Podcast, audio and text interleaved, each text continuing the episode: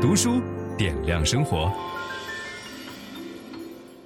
我们今天讲一本非常温馨又有趣的书，叫做《好好恋爱》啊。很多书友都问我说：“樊老师，你怎么会想到讲好好恋爱呢？”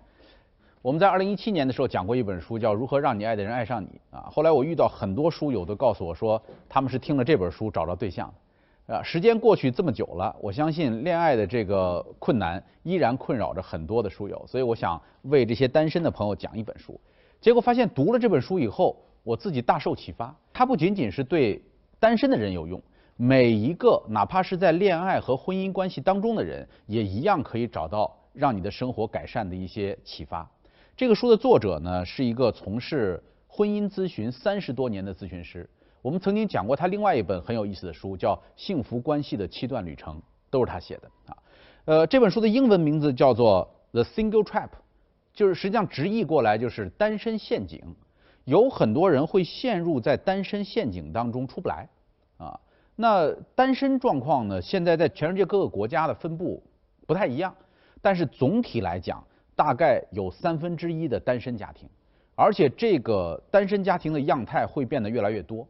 单身家庭有这么几种，一种是一直没结过婚的，一种是离异以后不愿意再婚的，还有一种是丧偶以后不愿意再婚的。就是呃，选择单身的人变得越来越多啊，这个数据是呈上升的趋势。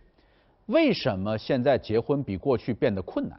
过去很多人二十五六岁啊，二十七八岁也就自然就结了，但是现在拖到三十多岁、四十多岁的人变得越来越多。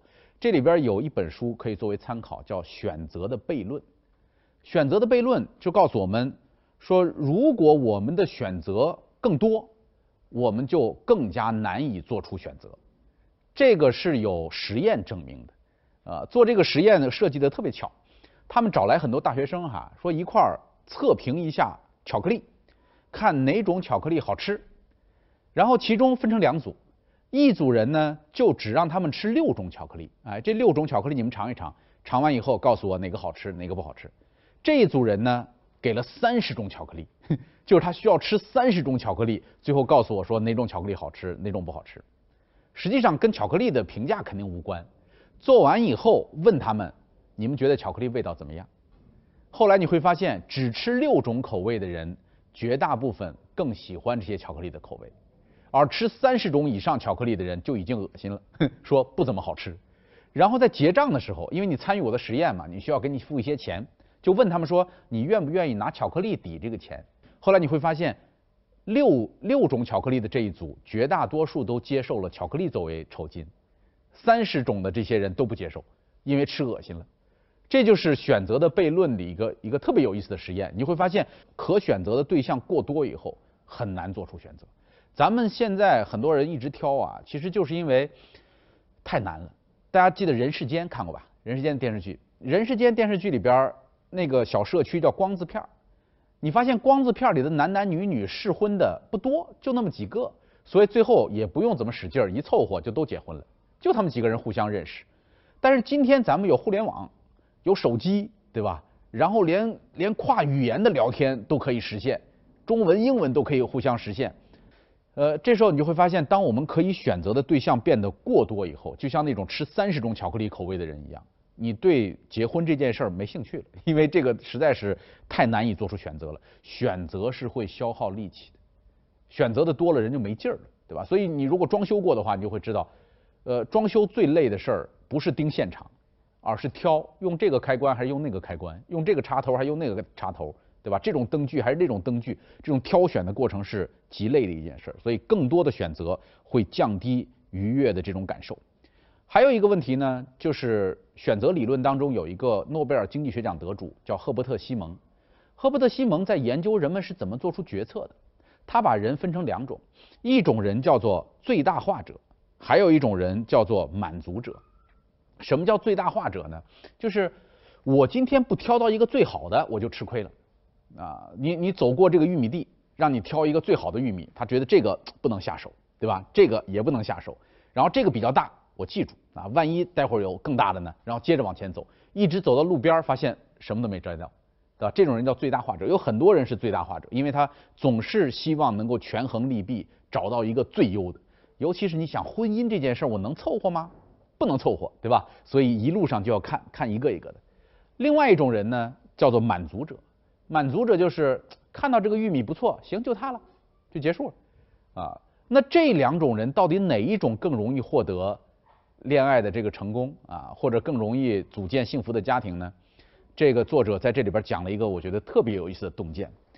他说，如果你要谈恋爱的话，最好的方式是你要知道，无论是最大化者还是满足者，最终都有可能会失望。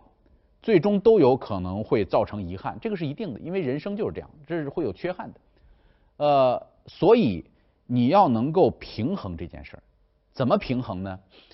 在恋爱开始的时候，你要做一个满足者，也就是你要更加乐观的愿意接受各种机会。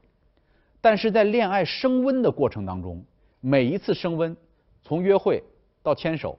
啊，从牵手到下一步，然后到最后什么结婚这样的过程，每一次升温的过程当中，你要做一个最大化者，就是我们在接触他人的时候，要更开放、更乐观、更愿意接受别人的引荐，多多参加各种各样的活动，对吧？你要乐观，但是真的谈起来了以后，你要谨慎，你不要随便的就把一个人交付给对方，这跟做生意是一模一样的。